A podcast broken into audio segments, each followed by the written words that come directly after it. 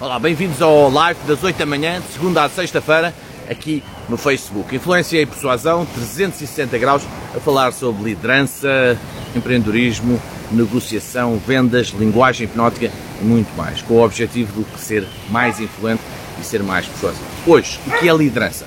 Já reparou que há chefes superiores hierárquicos nunca respeitou e alguns colegas que têm sobre si mais influência, cuja opinião é mais importante ou mais válida para si? Um líder não é aquela a quem nós damos autoridade para mandar, é aquele que tem uma autoridade sem nós pedirmos. O líder resultado é aquele que consegue unir as pessoas em torno de um objetivo e desenvolve a equipa com o objetivo de trazer excelentes resultados. E resultados não é só lucro, é satisfação, crescimento, bem-estar. Não basta ser competente e ter ética profissional, apesar de estas serem, obviamente, características fundamentais, como devem entender. O sucesso do líder é medido pelo crescimento da equipa, como a gera, tornando-a mais autoconfiante e como influencia pessoas em diferentes situações e contextos.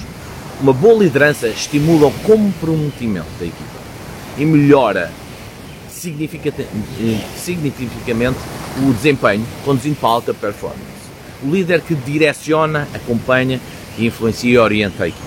Existem várias classificações sobre a forma como alguém pode liderar uma equipa. No entanto, esta é uma das mais simples e ajuda a perceber caminhos que existem. O líder pode assumir três estilos diferentes de liderar: o autocrático, o democrático e o liberal. No estilo autocrático, faz uso da autoridade formal e tende a eliminar a participação ou a influência dos subordinados no processo de decisão. Agora, o estilo democrático aceita a participação dos subordinados no processo e o estilo liberal tende a transferir a autoridade para os subordinados. Depois há a forma como o líder gera o trabalho. Olha, tem o líder tarefa, está orientado para alcançar resultados, foca-se no trabalho que há para fazer e nos objetivos a alcançar. Depois temos o líder pessoa, que está preocupado com os sentimentos e a condição dos seus subordinados, colocando as tarefas em segundo plano.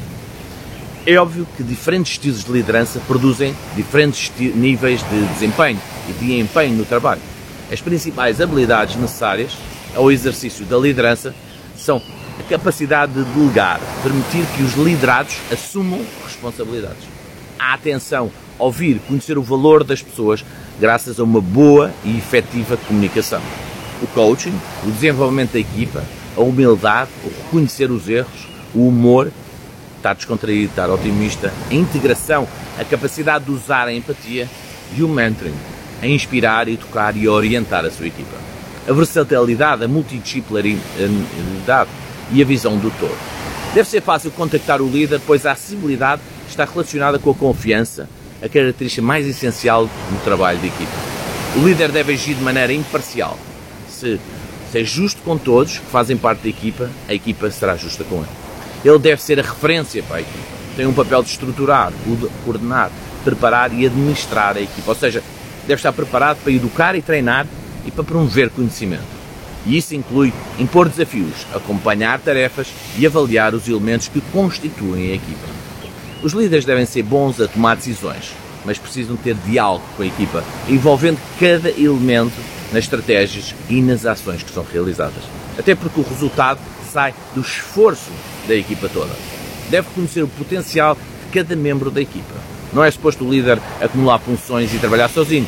Ele está à frente da equipa para delegar até desenvolver novos líderes, não fazendo o papel de ditador, mas partilhando as tarefas da melhor forma que consiga para motivar a sua equipa.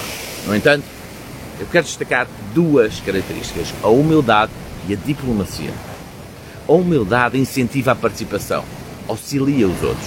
Ser um líder servidor não significa que tenha uma atitude de servil, bem pelo contrário, aumenta a responsabilidade e a autonomia dos seus seguidores, incentiva-os a pensar por si mesmos e a experimentar as suas ideias. Logo, são mais autónomos e o líder não precisará de estar tão atento ao serviço deles. Ou seja, é precisamente o contrário. O líder servidor faz com que a médio e a longo prazo a equipa não precise tanto do seu apoio.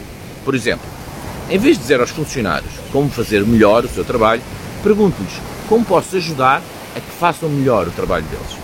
Os efeitos desta abordagem são poderosos. Primeiro, porque cá entre nós é quem está no terreno que sabe melhor como funcionam as coisas e pode dar sugestões para melhorar os processos. E porque o facto de incluir cada elemento na tomada de decisão vai aumentar o sentimento de pertença, que aumenta substancialmente o empenho dos colaboradores e os seus resultados. Já a diplomacia, esta capacidade de ouvir o outro, de estar realmente presente e de fazer o que é melhor para a equipa, enquanto ecossistema está em constante mutação. A capacidade de influenciar pessoas está diretamente relacionada com as competências e as habilidades que cada líder exerce. Segunda a sexta-feira, aqui Influência Persuasão 360 graus. E vemos no próximo live.